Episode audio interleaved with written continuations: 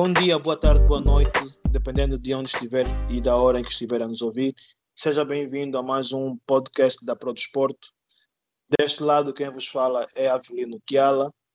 Hoje, infelizmente, não me posso acompanhar do, do meu colega, nosso residente, o João Cognitivo, que não pode estar aqui, mas uh, tenho comigo dois convidados que vão falar sobre a seleção nacional que jogou hoje contra a Gâmbia e vamos comentar um bocadinho sobre o jogo de hoje uh, e o que, que eles acharam, perspectivas para os próximos jogos e tudo mais. Então, sem mais demoras, vou apresentar aqui o Pedro Moraes. Boa noite, Pedro. Muito boa noite a todos os ouvintes, ao Avelino, ao Romilson. Quero desde já agradecer pelo convite para estar presente aqui no podcast da Pro Desporto. E estamos aqui para falar dos palancas. Ah, o, o nosso amor ingrato. boa, boa. Do outro lado, Romilson. Boa noite, Romilson Teixeira. Bem, boa noite, Avelino. Boa noite a todos os ouvintes do, do podcast da, da Pro Desporto. Obrigado pelo convite e espero que todos tenham um bom programa e, e curtam dos nossos comentários. Boas, perfeito. Vou começar com o Pedro, então já falamos aqui há pouco tempo né, que Angola jogou hoje e perdeu por 1-0 e está definitivamente fora do CAN 2021. Eu gostaria de saber de vocês qual é a análise que fizeram do jogo de hoje, o que é que vocês acharam do jogo de hoje? Mais uma vez, cumprimento a todos os ouvintes, Avelino. Bom, o que é que eu achei do jogo de hoje? Ah, é mais uma derrota, infelizmente. Ah, eu creio que na primeira parte tivemos muita circulação de bola, mas faltou a, a fase final, ou seja, atacar a última fase. Fizemos, acho que durante o jogo todo, dois ou três remates e apenas um enquadrado à baliza, o que não é suficiente para, para um jogo internacional, especialmente quando é trata-se da qualificação. Uh, acredito o facto de ter muitos jogadores novos não haver ainda aquele entrosamento, porque apenas fizeram um treino, alguns deles uh, apenas foram ter, foram direto para a Gâmbia, então isso também deve ter afetado um pouco a performance da equipa. Uh, dos, dos jogadores que estiveram em campo, obviamente eu gostei, pronto, embora um pouco desapoiado e muito sozinho na frente da ataque, mas gostei de ver um Balazola. Parece ser um jogador que vai trazer qualidade à nossa seleção, qualidade que nós bem precisamos. O Estrela também é um jogador que eu gostei de ver. É um jogador que está raçudo, vai à luta, não desiste. E obviamente o Fred, Fred nunca nos deixa mal, é um jogador consistente, sempre cumpre, leva sempre a bola, tenta fazer jogar. E é, o que eu vou dizer é um pouco chato. Os nossos jogadores de girabola mais uma vez mostraram que as nossas bases ainda não estão lá, com falhas amadoras, como houve uma situação lançamento livre, uh, lançamento linha lateral, desculpa, em que o árbitro assinalou mal lançamento, quer dizer, são erros primários que uma seleção internacional não pode fazer. Mas pronto, é o que nós temos, infelizmente. Os jogadores batalharam, se esforçaram, mas infelizmente não foi o suficiente para conseguirmos um resultado positivo. E essa é a minha opinião. Romerson, o que é que tu achas?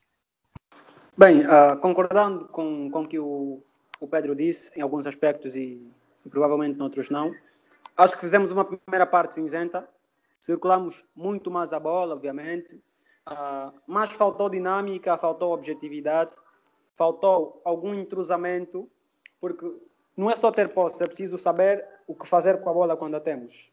Conseguimos um empate na primeira parte, que, que era aceitável, mas o contexto do jogo em si, uh, Avelino e, e Pedro, não, era, não, não nos era favorável. A Gâmbia estava em primeiro lugar com sete pontos, uma vitória colocava-os no cano pela primeira vez. Temos de olhar para um adversário que está a crescer a todos os níveis. Foram recentemente terceiro classificados no, no último canto sub-20 na Mauritânia. Estão a realizar agora um curso de treinadores nível C. Uh, cerca de 30 treinadores a serem formados estão a se organizar. A Gâmbia está a acordar. Venceu o Gabão por duas bolas a uma, apesar de ter perdido uh, em casa do Gabão por, pelo mesmo resultado. Conseguiu empatar contra a RDC. Venceram-nos em duas partidas e, com todo o mérito, mereceram.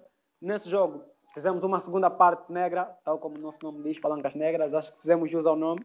Uma segunda parte negra, onde perdemos o controle do jogo Uh, Faltou-nos, obviamente, aquela qualidade que jogadores como Gelson Dalla, Geraldo, uh, Fábio Gabriel davam-nos. Tivemos um ataque muito jovem e jogadores que não conseguiam prender muito a bola quando as tinham. Tínhamos, obviamente, um Bala que estava desapoiado lá no ataque. Fred, senhor Fred, uh, mais uma vez a mostrar que é dos melhores jogadores da seleção, consegue controlar a bola e pautar o jogo, mas só o Fred não basta. Obviamente que temos de, de reconhecer o esforço feito pelos jogadores, Faltaram-nos algumas estrelas. Pastos, Clinton da Mata, Núrio Fortuna. São jogadores que vêm da diáspora e que, dão muito, e que dariam muito à nossa seleção. Se olharmos para os dados do, do Clinton da Mata, são assustadores. Fez seis jogos na Liga dos Campeões, dois jogos na Liga Europa. É um jogador de outro nível competitivo. A Gâmbia trouxe uma seleção muito diferente da que nos defrontou na, na primeira jornada desse apuramento ao CAN e ainda mais diferente da Gâmbia que nós vencemos nos dois jogos de qualificação ao Mundial.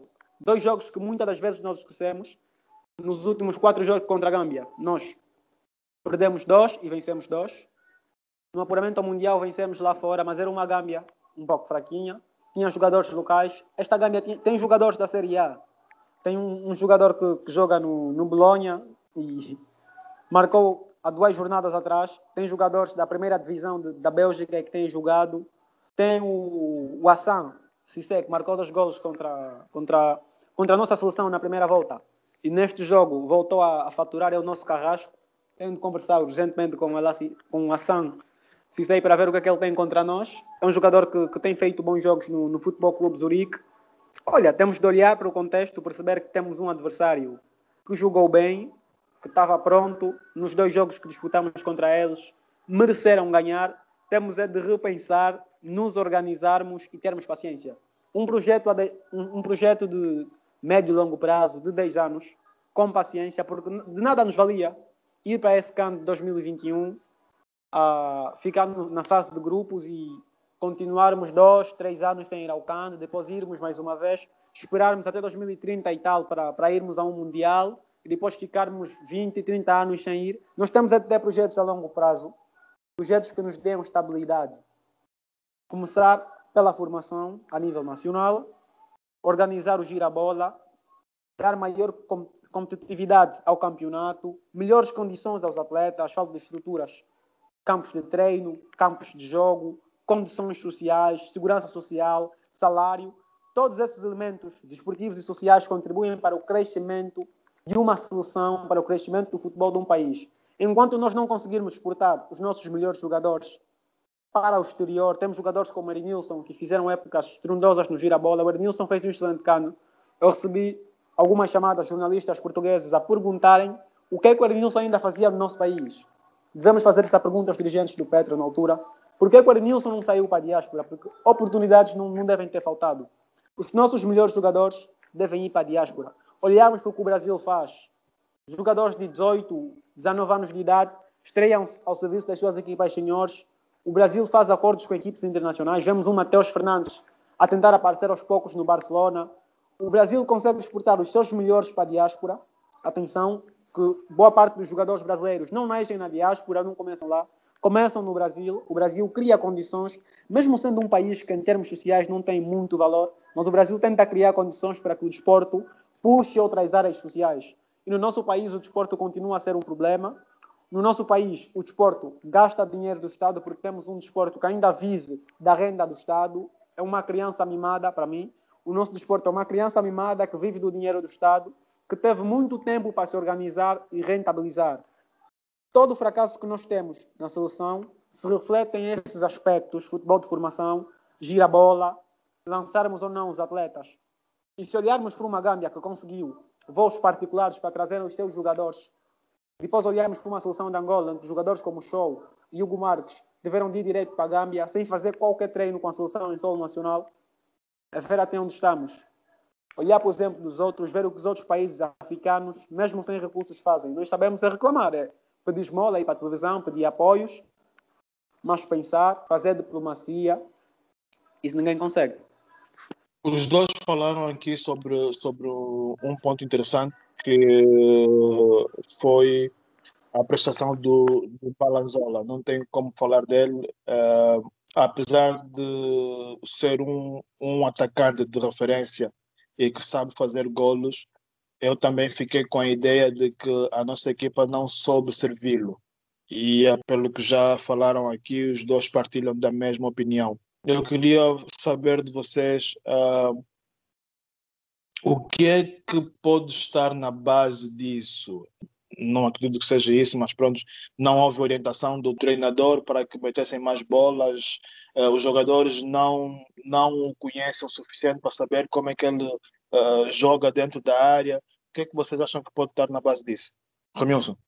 Ok, uh, a nossa solução normalmente opta pelo, pelo método de jogo de ataque posicional, onde se privilegia a posse de bola, faz passe e posse, cumpre-se na saída todas as fases de construção sem dificilmente se pula etapas. Mas nesse jogo em específico, nós não tínhamos jogadores como Gelson Dalla, que consegue segurar a bola, que consegue fazer contenção. Não tínhamos um jogador como Geraldo, que consegue partir para cima e também fazer contenção. Não tínhamos o Fábio Abreu, que é um jogador que consegue segurar a bola, fazer tabelinhas curtas. Devemos de adaptar-nos. Tentamos trocar a bola na primeira parte. E eu vi muitos passos falhados, muita tentativa de colocar um bala na profundidade, mas o passe saía sempre muito esticado. Mbala não conseguia pegar a bola. Não sei se faltou algum entrosamento. Não sei se faltou algum entrosamento entre os jogadores ou simplesmente uh, houve um bloqueio mental e isso acontece em, em alta competição. Acontece muitas das vezes. Não se consegue encaixar o jogo, principalmente quando há muita pressão. Os nossos jogadores foram para aí com, com uma certa pressão. Primeiro, em saber que o jogo estava empatado a zero e que se marcassem três golos poderiam fazer a, solução sonhar, apesar de depois ficarmos a saber que o Congo estava estava a levar fimbo e, e, que não, não nos ia adiantar. Mas os jogadores poderiam estar pressionados, vários fatores influenciam com que aquilo que foi treinado, aquilo que foi preparado, ou supostamente preparado pelo treinador, não funcionem. Agora, um Bala tentou de facto adaptar-se ao jogo, os outros jogadores do meio campo, os extremos, tentaram adaptar-se ao jogo, mas o nosso estilo de jogo, uh, a forma como nós estávamos a jogar, não privilegiavam que, um Balazola tivesse mais bola. Tentámos colocar em profundidade, mas não era possível. Não sei se. Não vamos colocar aqui em causa a qualidade de passe. Um Balazola é um jogador que até desmarca-se bem. Vemos a marcar muitos, muitos golos desse, desse jeito na, na Série A. É um jogador que faz muito bem as desmarcações, movimentos de ruptura, tem senso posicional, tal, tal como tem o, o Vaga Abreu apesar de para mim não ser um jogador tão, tão fixo, tão de área, tão da, da zona de como o Fábio Abreu, é um jogador que consegue deixar e em movimentos de, de profundidade, como faz, por exemplo, o Musa Marega, ele é, é um jogador muito mais parecido a Musa Marega e Romelu Lukaku do que um jogador de área como é Fábio Abreu ou, ou Bas Dost. Pedro, eu uh, concordo com o que o Romilson disse, mas uh, apesar disso, pareceu-me que a nossa seleção uh, procurava espaços em, em amplitude em vez de em profundidade, o que não um, encaixa com o jogo do, do, do Balazola. Partilha da, da mesma opinião? Uh, uh, eu concordo em parte uh, com o que tu acabaste de dizer, mas também, como o Romilson estava a explicar, uh, o facto dos jogadores terem pouco tempo juntos aquela falta de conhecimento, a forma como Bala Zola joga. Uh, por exemplo, Bala Zola neste momento não fala português, a língua dele é o francês e o italiano. Então, isso também causa um pouco de dificuldades em comunicação entre os próprios colegas. Uh, teria nos dado jeito se o Clinton Mata tivesse cá o porque o Clinton Mata até fala francês, o Núrio, que estava no banco, também é um jogador que fala francês, para poder transmitir, portanto, a, as situações de jogo dentro de campo. Mas isso com o tempo com treinos. Infelizmente só, só fizeram um treino juntos. Ah, agora vão voltar para Angola, se Deus quiser, vão fazer mais dois ou três treinos. E à medida que vão se conhecendo, as rotinas vão melhorando. Mas realmente tivemos muitas dificuldades em adaptar ao jogo do Mbazazola. Pulando um bocadinho daquilo que foi o jogo de hoje, vou querer falar um bocadinho do que antecedeu uh, a, a, tudo isso. Muito se falou sobre a ausência do melhor marcador do girabola nesse momento, das FAC. Uh, queria saber qual é a vossa opinião sobre este assunto. Pedro? ok. Eu não sou muito fã dos girabolistas, mas realmente eu achei um pouco estranho o, o Dasfa não ter sido chamado, até porque é o melhor marcador de girabola. Uh, quando o Gelson Dalla foi confirmada a não vinda dele, o facto de terem chamado o Melono Dalla, que acho que só tem três ou quatro jogos no primeiro de agosto, estranhou-me. Porque se, se precisarmos de marcar golos, devemos chamar quem está em melhor forma, mas pronto, é uma decisão do treinador. Talvez ele, ele acha que o, o Dasfa ainda não está preparado, então temos que apoiar o que o treinador decide, né? As decisões do treinador nem sempre vão de acordo às nossas opiniões. E eu, se fosse eu, o treinador teria o chamado, mas não sendo o treinador, eh, temos que apoiar, acho eu, as decisões que ele toma. E essa é a minha opinião. Ok. Romilson? Olha, uh, na verdade, o Dasfa não, não fez parte da primeira convocatória, uh, nos primeiros 30 jogadores convocados, porque, na minha opinião, não cabia entre Helder Costa, jogadores como Helder Costa, Balanzola, Fábio Abreu, Jeremy Bela, Geraldo, para os jogadores da posição do, do o Dasfa não cabia. Mas, por exemplo, foram jogadores como o Ben Arfa, que, tem, tem cinco gols no, no gira-bola, o Dasfa creio que tem sete. Ben Arfa é um jogador jovem, que veio das instituições jovens, veio da taça Cosafa, justificava a sua presença lá, mas, na ausência de Gelson Dalla, o treinador chamou o Dasfa, uh, e o Dasfa estava lesionado, nesse caso indisponível, por isso optou-se por trazer o, o Melono Dalla, que para mim, apesar de ter poucos minutos e, e ter apenas dois golos, é eu acho que só consigo perceber essa chamada do, do se quisermos pensar na tal continuidade do projeto das soluções porque poderíamos, por exemplo, trazer jogadores como Lepua, que, que tem feito uma boa época a serviço de Sagrada Esperança, poderíamos. Mas se o que se quer é dar continuidade aos trabalhos da, da Seleção Nacional, aceita-se na, na indisponibilidade do Dasfa o que aconteceu Sei que o Dasfa foi, foi convocado para substituir Gelson Dalla e esteve lesionado.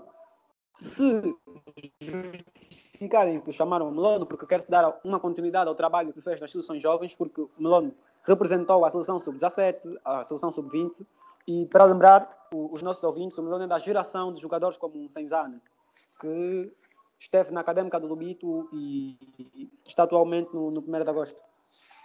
Aliás, está, está Poxa, emprestado, essa, essa... se não me engano. Ok, ok. Eu ia dizer, essa, essa informação que passaste agora é muito importante, porque muita gente não tem conhecimento disso. Eu vejo constantemente nas redes sociais as pessoas baterem nessa tecla de que o Dasfar devia ser chamado e tudo mais. Até fiquei cansado de explicar isso e ainda bem que tocaste nesse ponto que foi mesmo interessante. Outro ponto que eu gostava que se esclarecesse e ia começar mesmo com, com o Romilson, é a, a ausência de Clinton Mata, mais uma vez. Um, não apareceu, pelo menos na, na lista dos 30 convocados, o nome dele não constava lá, uh, mas eu depois ouvi que o, o clube pediu para que ele não fosse coisa parecida. Eu não sei se tens alguma informação relativamente a isso, se sim, gostaria que esclarecesse. Se não, Ajuda-me então a perceber porque é que mais uma vez o Clinton Mata não foi convocado para a seleção. Bem, uh, o Clinton Mata fez sim parte da, da primeira lista de convocados. Ele entrou no leque dos 30 primeiros convocados para, para essas, esse duplo, duplo confronto, dupla jornada nesse caso, né? os jogos contra a, Gâmbia e o Gabão. Mas uh, o seu clube entende-se, porque o Clinton é um jogador essencial para o clube, é das melhores unidades do, do clube, do clube Rouge. É, é um clube que quer novamente sagrar-se campeão. É o clube que está no, no primeiro lugar do, do campeonato. apesar de não estar a fazer um campeonato tão seguro como no, na época passada. Então precisam do Clinton. Isso mostra a importância que o Clinton tem para o clube. O clube queria o proteger, o proteger nesse caso. Há, há, há uma grande preocupação dos clubes europeus em, em proteger os jogadores, principalmente os jogadores africanos, porque eles devem, devem ter esse conhecimento. A questão da, da, da segurança sanitária aqui não é muito alta.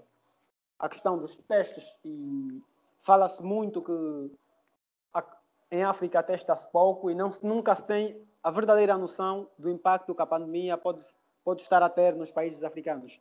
Mas o que eu sei, e, é garantido, o Clinton da Mata esteve prestes a vir, inclusive, no, no duplo confronto contra o Congo, só não veio porque contraiu o matrimónio. A Pedro Gonçalves fez um trabalho, Pedro Gonçalves e a sua equipa, a federação. Muitas das vezes viemos a bater com latas à federação porque não faz o trabalho, mas a federação fez um trabalho de fazer com que, com que o Clinton Mata voltasse à seleção. Foram lá os membros da direção, foram lá os membros da equipa técnica. O Clinton da Mata disse estar disponível para representar a seleção mas o clube não, não permitiu e tivemos de, de jogar com, com jogadores que estavam disponíveis nesse caso. Ok, ok. Só uma ressalva. os clubes europeus não estão preocupados apenas com os jogadores africanos, é com os sul-americanos também. Tanto é que a Combol um, cancelou os jogos um, desta, desta janela porque a maior parte dos jogadores uh, atuam no campeonato europeu ou nos campeonatos europeus. Então, para não terem esta, este problema, preferiram adiar estes jogos. Não sei como é que isso vai ficar mais tarde, por isso é que não estamos a ouvir também muito barulho daquele lado. Mas pronto. Pedro, não sei se queres acrescentar alguma coisa nesse ponto. Uh, sim, ia acrescentar só mais um dado. Uh, não foi apenas com o Clinton Mata que aconteceu isso. O Jeremy Bella também teve a mesma situação o Helder Costa, que inclusive até fez um vídeo no Facebook a dar apoio aos palancas, queria vir, mas o clube também não deixou.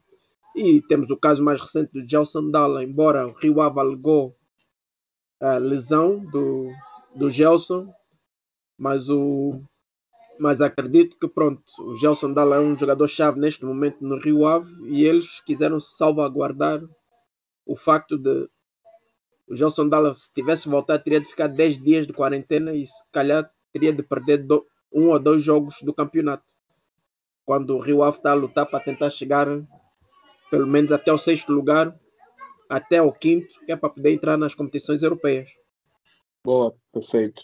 Depois destes jogos, que falta um jogo ainda, né? depois dos jogos uh, de, de qualificação para o Campeonato Africano das Nações, segue-se então a qualificação para o Campeonato do Mundo. Uh, nós estamos no mesmo grupo que o Egito, o Gabão e a Líbia. Depois do que se passou nesta qualificação, é legítimo pensarmos uh, ou sonharmos, não é bem o termo, porque todo mundo pode sonhar, mas é, é, é, é legítimo acharmos que temos alguma chance uh, de nos qualificarmos para o Mundial. Pedro? Bom, sonhar não é proibido, não é? Mas sendo, vamos ser realistas. Nós o que nós queremos é ser competitivos, fazer bons jogos. Estamos a preparar uma equipa bastante jovem, estamos a chamar novos jogadores. Uh, para mim, eu usaria esta qualificação para testar mais jovens jogadores, começar a expor, a ter essa interação uh, jogos internacionais, especialmente os nossos jovens de Girabola, que bem precisam de, de aprender e beber com, com os nossos da diáspora. Porque vamos assim a pensar, o Egito, Mohamed Salah, temos o Gabão, o Abamayang, a Líbia tem o aquele jogador do Braga, Musrafi. Nós pá, gostaria de pensar que nós vamos ter o Helder Costa como a nossa porta-bandeira. Mas é assim, nós temos que começar a olhar à distância. Não podemos pensar sempre a curto prazo. Nós temos que começar a aprender a pensar a médio e longo prazo, conforme o Romilson explicou no início. E para mim, isso seria uma oportunidade para testarmos contra equipas superiores, tentar ser competitivo. E se conseguirmos vencer e, e por algum milagre conseguirmos passar de fase, porque só vencer o grupo não chega. Porque depois de vencer o grupo, ainda temos que jogar com o primeiro dos outros grupos para aí poder qualificar-se para o Mundial. Então vai ser extremamente difícil, mas sonhar é do Borla, por isso, epá, não custa nada. Romilson, o que é que achas? Bem, uh, a Bíblia diz que tudo me é lícito, mas nem tudo me convém. E pegando nessa, nessa frase bíblica, está tudo dito. Está tudo dito. Não, não, não nos convém, não nos convém, não nos convém tirar os, os pés do chão. Não nos convém tirar os pés do chão. Obviamente que se formos ao Mundial vai ser positivo, vamos estar todos felizes. Quem nunca está no, no maior palco de, de futebol a nível mundial, todo mundo quer vai ser bom para os atletas, vai nos dar motivação e concordo que, mesmo ao trabalharmos para o futuro, temos de estar nos melhores palcos e tudo mais, mas temos de ser realistas. Nós somos favoritos a sermos o último desse grupo de, de, de qualificação, pelo menos para mim. O Egito, melhor que nós, assim, de longe, binóculos. Acho que temos que pegar microscópio para vermos bem o Egito. O Gabão é melhor que nós. A Líbia, que muita gente se calhar não conhece, para mim está ligeiramente acima de nós. É um país que também tem crescido muito a nível de futebol africano. Olharmos para o que tem feito no Chan e, e nas competições de, de seleções jovens. O, o, Mundial podemos encarar como, este apuramento mundial nesse caso, né? podemos encarar como partidas para prepararmos uma seleção de futuro. Porque para mim não adianta irmos a, ao Qatar, por exemplo, e depois ficarmos mais 20, 25 anos sem irmos ao Qatar. Quando fomos ao Mundial de 2006 na Alemanha, na competição a seguir, cá em 2008, o que é que aconteceu? O que é que de bom tivemos? Quais foram os resultados que, que conseguimos obter? Poucos. Fomos, organizamos o CAN uh, de 2010, que apesar de muita gente ter, ter mais memórias por causa da Angola Mali, até já sinto um aperto no peito, mas pronto. Uh, esse CAN de má memória nos deu a melhor Eu. classificação de sempre. nos deu a melhor qualificação, ou classificação nesse caso, de sempre, a nível de Cannes. Conseguimos chegar aos quartos de finais. Falem o que quiserem dos anos áureos de 1900 e tal, quando grandes jogadores, mas a nossa melhor prestação, principalmente em termos de resultado e de classificação, foi neste cano de má memória, 2010. Significa, e eu coloco 2002 a 2010 como a fase de ouro do futebol angolano, principalmente em termos de seleções. De 2010 a 2021 é um sobe 10, estamos numa, numa montanha russa. Estamos numa montanha russa porque nós não temos um projeto concreto. Eu não lembro-me de um treinador, do último treinador que ficou 4 ou 5 anos ao serviço da seleção nacional. E se olharmos a nível de girabola, são poucos os treinadores que ficam 2, 3, 4 anos num clube. Olhamos para os plantéis do girabola, são poucos os plantéis, as equipas, aliás, que conseguem manter 90% a 80% do plantel. Porque o nosso futebol é feito do hoje. Nós não gostamos de ter projetos a longo prazo, a médio prazo. Nós gostamos de conseguir hoje ir às competições africanas, conseguir hoje ir ao CAN, conseguir hoje ir ao Mundial. Nós não queremos preparar bases. Nós, temos ter, nós não somos grandes. Temos muito ego. Fomos ao Mundial e tal, ok, organizamos um CAN. E depois disso, o que é que nós já fizemos em termos de, de CAN? Fomos à final de um Chan, que é uma competição, na minha opinião, muito modesta. Mas o que é que já fizemos a nível de CAN? Vencemos um, um CAN em sub-20, aquela geração de, da. Mas depois, o que, é que, o que é que mais fizemos? Nós somos pequenos, temos de ter humildade. Merecemos nesse CAN ficar em último.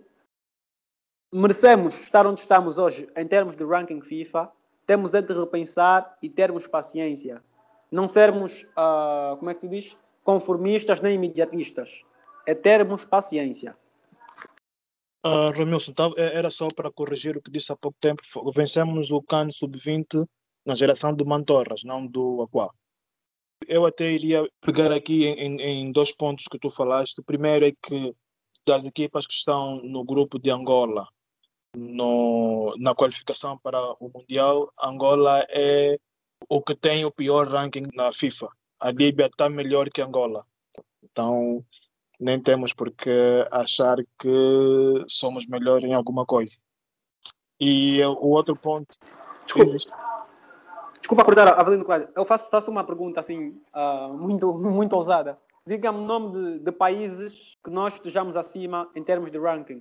Tanto africanos como a nível mundial. É difícil nós pensarmos um país. É difícil, isso é triste. É, é difícil pensarmos um país que a gente diga, olha, nós estamos à frente. Moçambique está à frente de nós. A Guiné está à frente de nós. Mauri, todo mundo está à frente de nós.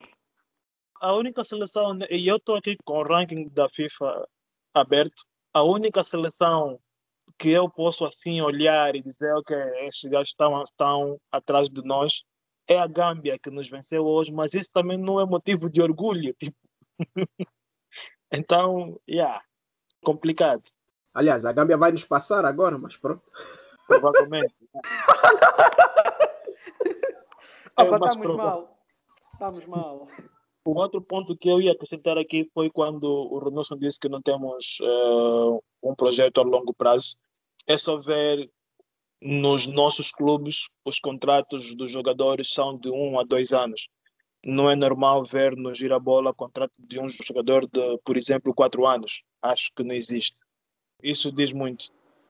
Kiela, Kiela, desculpa interromper, só para dar uma, uma chegada básica nesse assunto que disse sobre os contratos. Eu acho um pouco abusivo que, que, boa parte dos contratos que são contratos desportivos não são contratos profissionais, porque o nosso desporto ainda não é profissional, pelo menos o Girabola okay. não é um campeonato profissional, não podemos assinar contratos profissionais, mas é um pouco abusivo tu proibires alguém que não é profissional e, por exemplo, tem um salário de 50 mil kwanzas, no contrato tu proíbes que ele tenha uma outra atividade de subsistência. Eu acho isso um pouco abusivo. Nós não, os clubes não conseguem dar condições que os atletas consigam se sustentar, vários salários em atraso, e no contrato ainda proíbam que eles tenham outro tipo de atividades, seja elas rentáveis ou não. Mas pronto, continuando, isso é o país das maravilhas. Nós uh, não damos condições de profissionais, mas exigimos que os atletas o sejam. É meio complicado. Por outro lado, isto uh, e, e, essa questão deixo aqui para, para os dois, porque os dois tocaram no, no mesmo ponto, que é usar os jogos, a qualificação para o Mundial como preparação para o próximo CAN, né? E preparar a seleção do futuro e tudo mais. Mas isto devia ser um objetivo que parte de cima, no caso da federação, porque se partir só do nosso selecionador nacional, ele, ele uh, como é que posso dizer, ele não vai querer arriscar o seu posto, porque se perder vai ser posto na rua. Então vai querer continuar a levar os melhores jogadores disponíveis, independentemente da idade, para poder garantir o seu lugar. Enquanto essa instrução não vier de cima, acho meio complicado que isso aconteça. Partilham da mesma opinião ou nem por isso? Olha, uh, é assim, Avelino. Tem que partir de cima, realmente. Mas nós convivemos na República das Bananas, vamos ser sinceros. Neste momento, a Federação Angolana não tem presidente. Então vai partir de onde? Estamos nessa confusão de tribunal, ainda corremos risco da FIFA dizer: é pá, vocês são os malandros, acabou um ano de suspensão. Não. Conforme aconteceu com a Serra Leoa. Sim, sim, diz, diz Romulo. Não, o juiz máximo do, do, Tribunal Supremo vai, vai, vai dar essa, essa ordem ao Mr. Pedro Gonçalves. Porque nesse momento o tribunal é que está é que tá a comandar o nosso futebol. Estamos nas mãos do tribunal.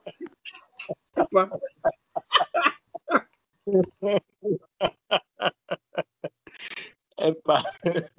O técnico já, já, já, já, já admitiu em conferência de imprensa que que há esse projeto, há esse projeto a, a médio e longo prazo, e eu não acredito que, que se o treinador venha a público admitir que há um projeto de formação onde, onde quer-se por base jogadores sub-23, jogadores com até 25 anos e depois indo agregando alguns jogadores de 27, 28 para cima, jogadores que, que tragam experiência, qualidade e consigam dar alguma segurança à, à nossa seleção não acredito que, que, o treinador venha admitir que há essa intenção sem que haja um, um apoio da, da, direção. Porque em todas as estruturas okay. profissionais a ordem vem de cima. Nenhum clube apoia nenhum, nenhum treinador vem com um projeto que a direção não tenha não dê a suporte. Agora, só, só, só quero ver se a FAF vai ter paciência de esperar, por exemplo, 5 anos, 5, 7 anos para começarmos a colher os frutos. A Pois é. vamos. Pois é. Esta que Olha. é a grande questão. olhamos para Portugal, que é o país que nós muito imitamos. Não sei porque é que nós não imitamos coisas boas que, que acontecem em Portugal.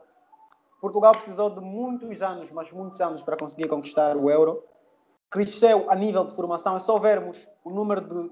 Aliás, a prestação dos clubes portugueses na UEFA Youth League. Vermos a prestação das seleções portuguesas nas- nos campeonatos europeus a nível de jovens, antes de vencerem o euro perceber de onde é que veio essa vitória de Portugal. Quantos diretores desportivos com muita qualidade Portugal tem? Quantos treinadores com qualidade a nível internacional Portugal tem? Quantas academias Portugal tem? Em Portugal tu tens um clube do campeonato distrital, que é um campeonato amador, é como se fosse o provincial de Luanda. O clube consegue trazer um brasileiro, dar-lhe alojamento, alimentação, pagar-lhe o estudo, mesmo que ele não tenha um salário de verdade, mas basta garantir-lhe alojamento, alimentação e eles competem, pá. Competem. Nós vemos clubes como, por exemplo, ah, não sei se estão acho que é o Caldas que. Entre o Caldas ou. Acho que é mesmo o Caldas que eliminou o Sporting na, na Taça de Portugal, um clube do Campeonato de Portugal, terceira divisão, que foi lá, encarou o Sporting. Opa, vamos aprender.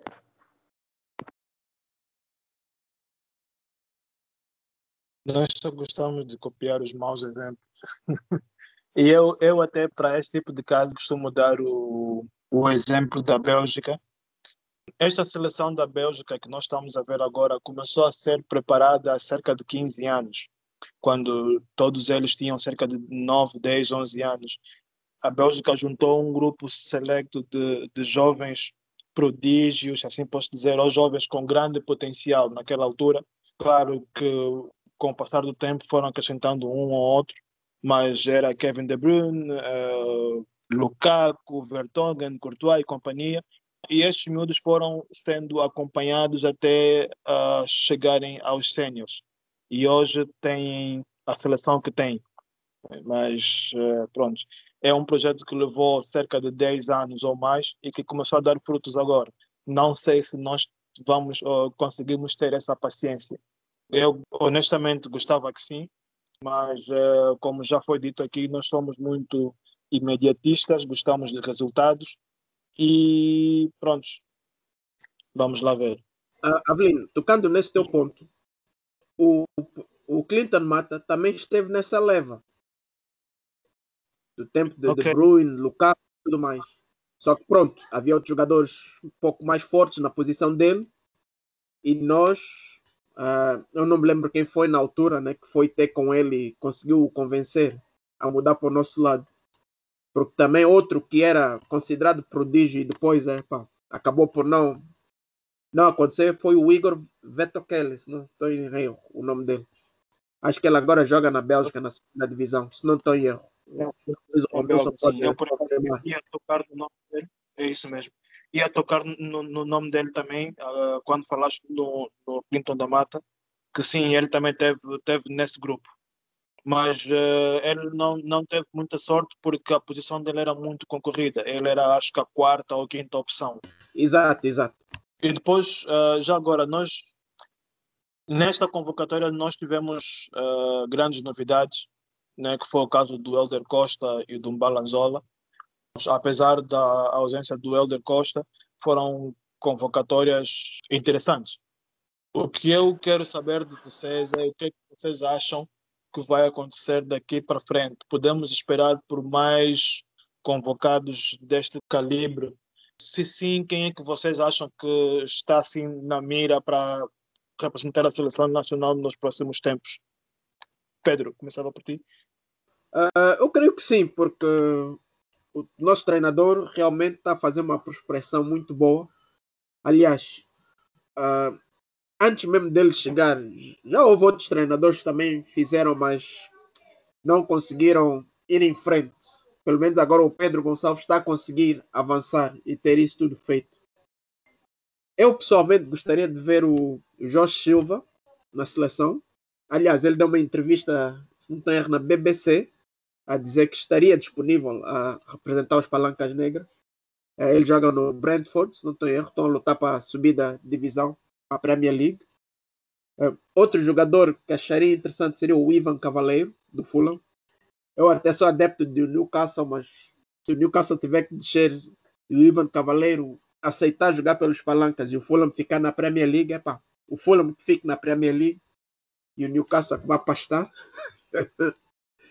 Uh, outro jogador que eu gostaria de ver é o Randy Nteca, que joga no, na segunda divisão espanhola, no Funelebrada, se não estou em erro.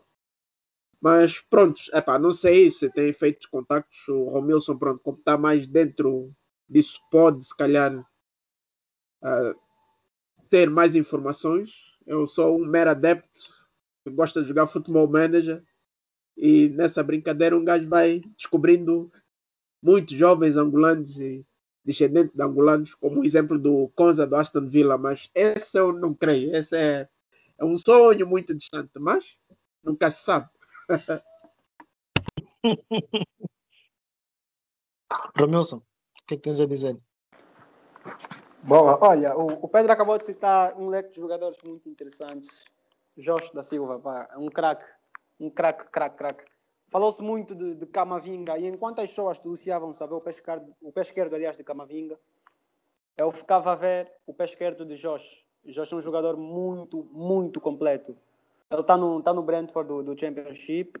Olha, essa entrevista que, o Pedro citou, que ele deu à, à BBC, aqui replicou-se de uma forma uh, um pouco tendenciosa.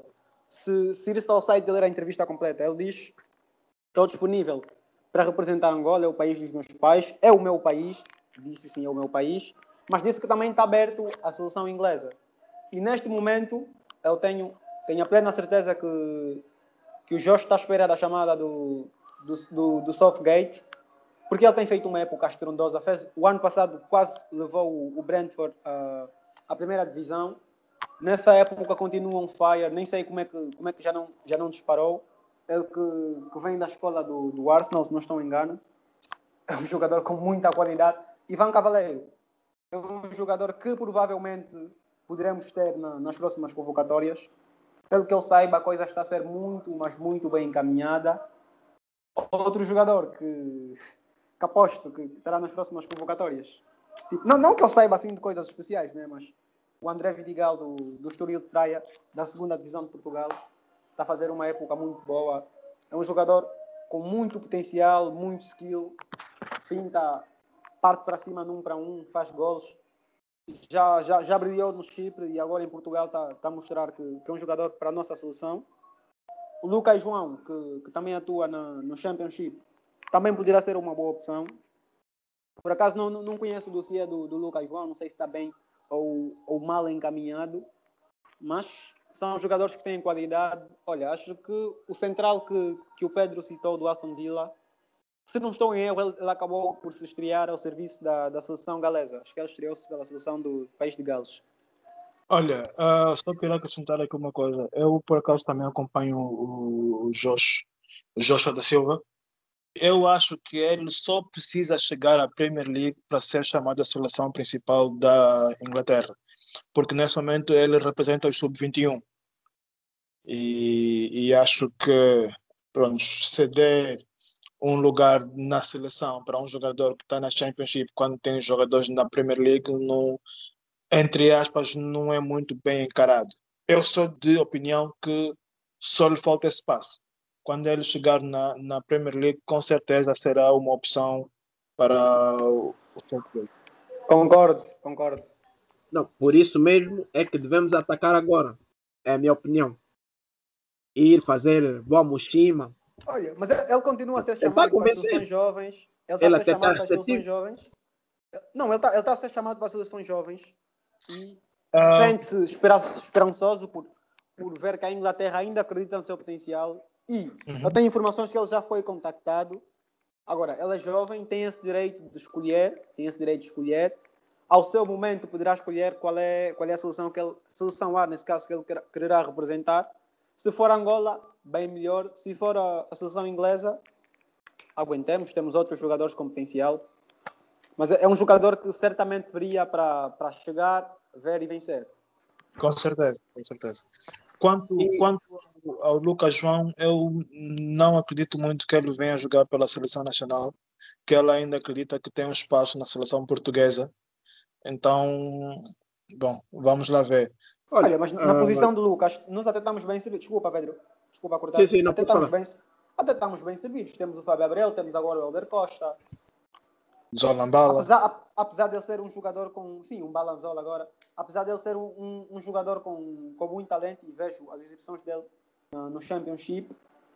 Mas, se, se colocarmos na balança em termos de posições, não é um jogador que, que faria assim tanta falta.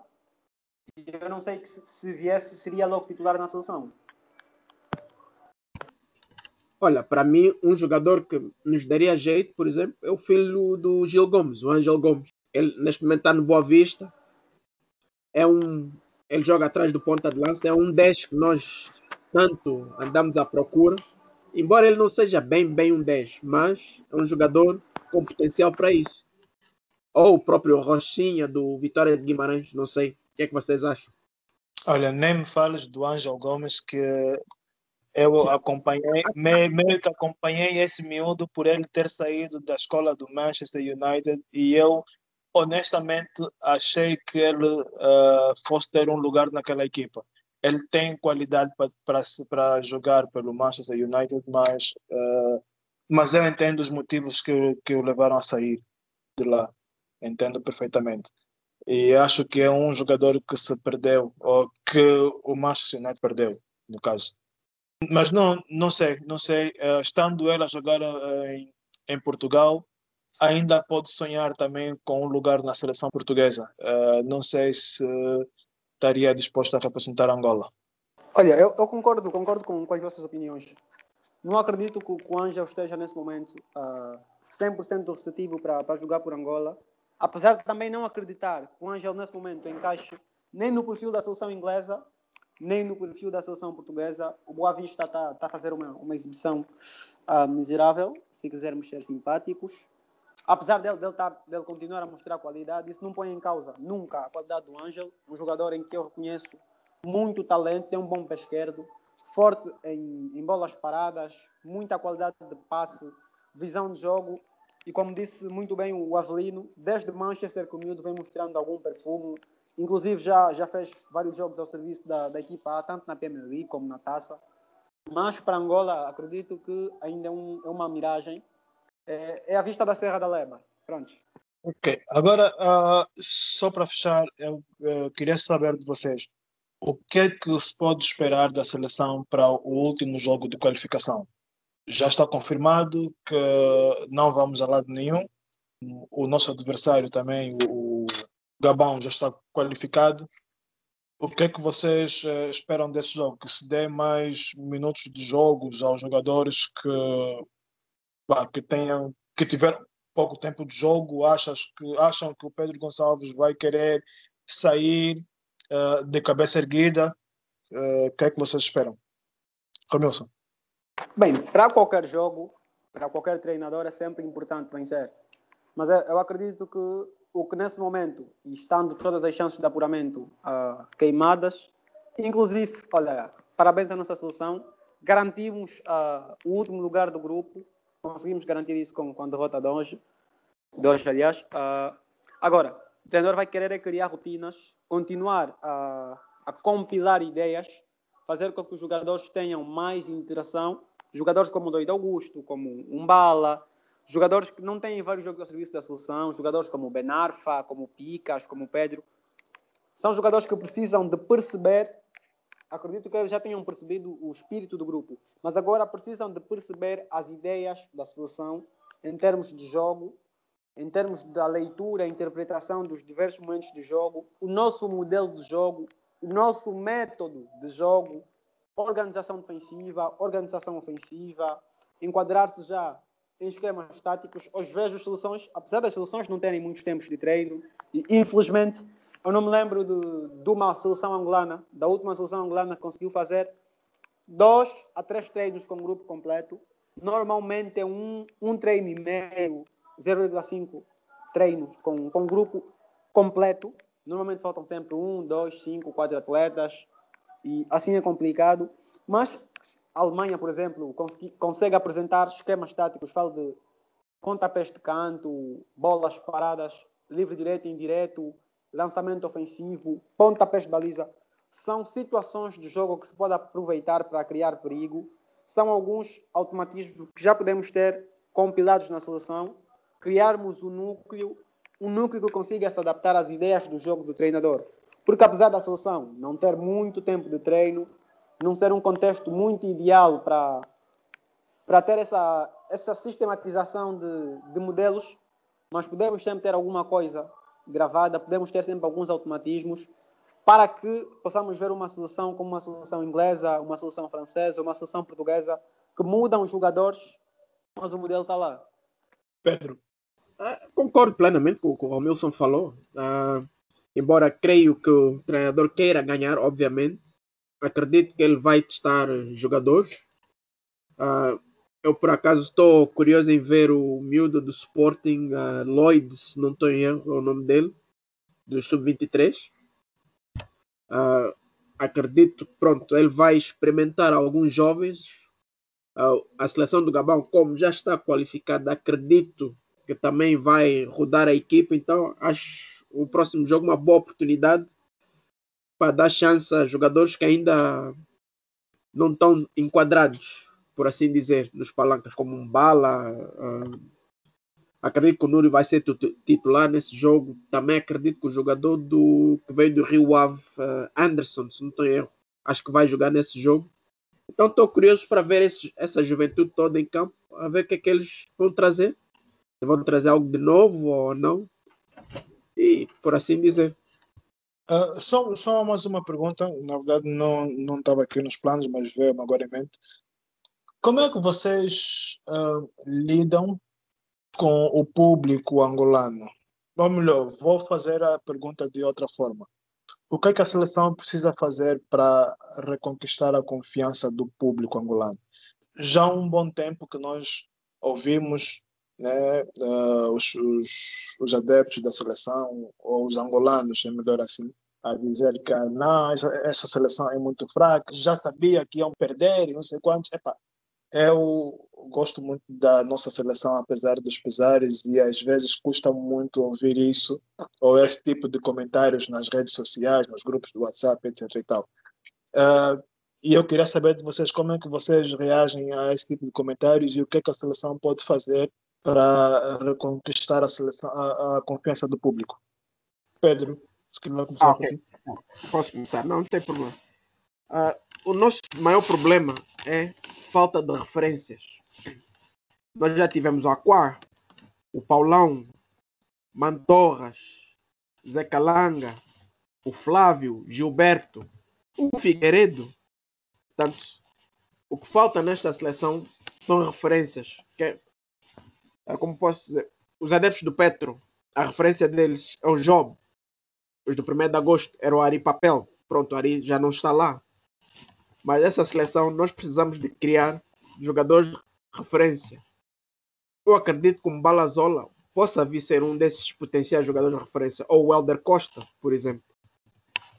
Porque neste momento, realmente, mesmo nós que apoiamos sempre e estamos epá, para que der e vier, mesmo com as derrotas, estamos sempre a apoiar. Nos custa ver toda hora perder. Dói. Nós também queremos ganhar de quando em vez, não é toda hora. Estou a gozar contigo. Ah, perdeste. Eu tenho amigos do Mali, do Senegal, ficam a gozar comigo. Ah, pá, se a tua seleção não joga nada. E é chato. Eu também quero chegar. Ah, tá aí, olha, Angola bateu Mali, nós também jogamos. Só que, pá, criar essas referências vai levar tempo. Epa, espero que a gente consiga não ter que esperar tanto tempo, mas vai ser difícil. Não é uma coisa fácil de aparecer. Ramilson, quem que achas? Bem, em primeiro eu gostava de, felicitar o Pedro pela coragem de, de ainda ter amigos malianos depois de, depois de 2010. Ainda bem que, que aqui em Benguela não há, não há muitas cantinas de Mamadou. ainda rancor, ainda rancor. olha, olha, brin brincadeiras à parte, brincadeiras à parte. eu acho que, que, no fundo isso é uma reação natural, não diria normal, é uma reação natural e comum. Eu não, não acho que os angolanos tenham de ter motivos para apoiar a seleção. Eu, pelo menos, Romilson, apoio a seleção, seja em que situação for, seja quem for o presidente, seja quem for o treinador, seja quais forem os jogadores. Para mim, desde que haja lá palanca no equipamento, desde que eu ouço o hino da Angola, desde que eu vejo vermelho, amarelo e preto, é a minha seleção. Eu só tenho um país, não tenho dupla nacionalidade, só tenho um país, a minha seleção é Angola. Agora, concordo com o Pedro, temos de ter referências e o Gelson, nos últimos quatro anos, tem sido essa referência, Gelson e Bastos, jogadores que consigam atrair o público aos estádios, seja pelo, pela beleza do, do futebol praticado ou pela raça e pela entrega, mas depois nós, público angolanos, temos de ser mais entendidos e, e perceber que o nível atual do nosso futebol não nos permite bons resultados. Agora, ao invés de, de criticarmos e atirarmos pedra, e o mais engraçado até, deixa agora cortar um pouco o meu raciocínio, é que aqueles amigos que dizem, olha, essa solução é uma solução fraca, é o mesmo que chega e diz, olha, Romilson, eu já não vejo o jogo da solução, eu vi o jogo de hoje. E aconteceu isso e eu falo, eu nem prestei atenção nesse detalhe, você que nem vê jogo da solução, nem gosta da solução, prestou atenção nisso tudo. As mesmas pessoas que dizem, essa solução é podre, supostamente perdem o apoio pela solução, estão sempre atentas ao que se passa. Porque isso é uma questão de, de patriotismo. Seleção nacional não é como um clube que tu, de um dia para o outro, podes perder alguma afinidade. Seleção nacional é o país. Disso tu não consegues te desligar. Obviamente que pode haver um nível de, de pessoas que já não vão mais ao estádio, as pessoas já não, já não depositam tanta fé e tanta confiança aos jogos, mas é natural. Ninguém, ninguém apoia uma, uma equipa que não vence. Ninguém continua com uma mulher que só te trai e não, não te dá felicidades. Agora, temos é, é de perceber o nosso contexto, aceitar a nossa realidade e aceitar a nossa realidade significa refletirmos e pensarmos naquilo que podemos melhorar. Para amanhã, o casal está tá todo feliz. Nesse momento, há, há um pequeno divórcio, há um litígio entre seleção e, e angolanos, que eu penso que com o passar do tempo, se calhar uma noite boa de sexo, voltamos a ter uma boa relação. Perfeito, perfeito. Bom, então acho que é isso. Vamos agora aguardar o, o último jogo da seleção né, contra o Gabão e, e ver uh, como é que corre. Deste lado, só me resta agradecer a vossa presença e a vossa disponibilidade mais uma vez. Muito obrigado por estarem aqui e por nos brindarem com os, os vossos comentários. Eu é queria agradecer o convite. Uh, por essa hora bem passada. Acho que é, é das poucas vezes que eu falo sobre os palancas e não, não me sinto deprimido.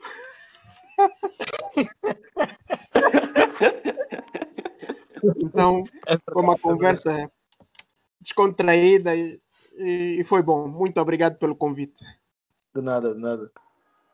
Olha, eu, eu a par do, do Pedro, gostava também de agradecer a, a ProDesport pelo convite particularmente ao Avelino, é um programa muito descontraído, um formato leve, um formato bom, é para continuar. E gostava de fazer um pedido especial para, para o Avelino e para a ProDesporto. Se haver essa possibilidade da ProDesporto fazer a, a cobertura ou fazer-se ao estádio na condição de imprensa, uh, tirarem uma foto com a Bumayang e mandarem para mim, por favor. vamos ver, vamos tentar, vamos tentar. Tentem, tentem um exclusivo, um exclusivo com a Bumayang. Entro aí em Skype. Mas ele veio, ele, ele, ele foi convocado?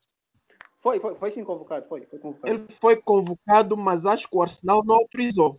E também ele teve aquela, aquela situação há tempos, acho que foi multado, não, não me lembro se chegou a ser suspenso por causa dos, uh, dos vídeos que ele pôs na, Exato, na página. Sim.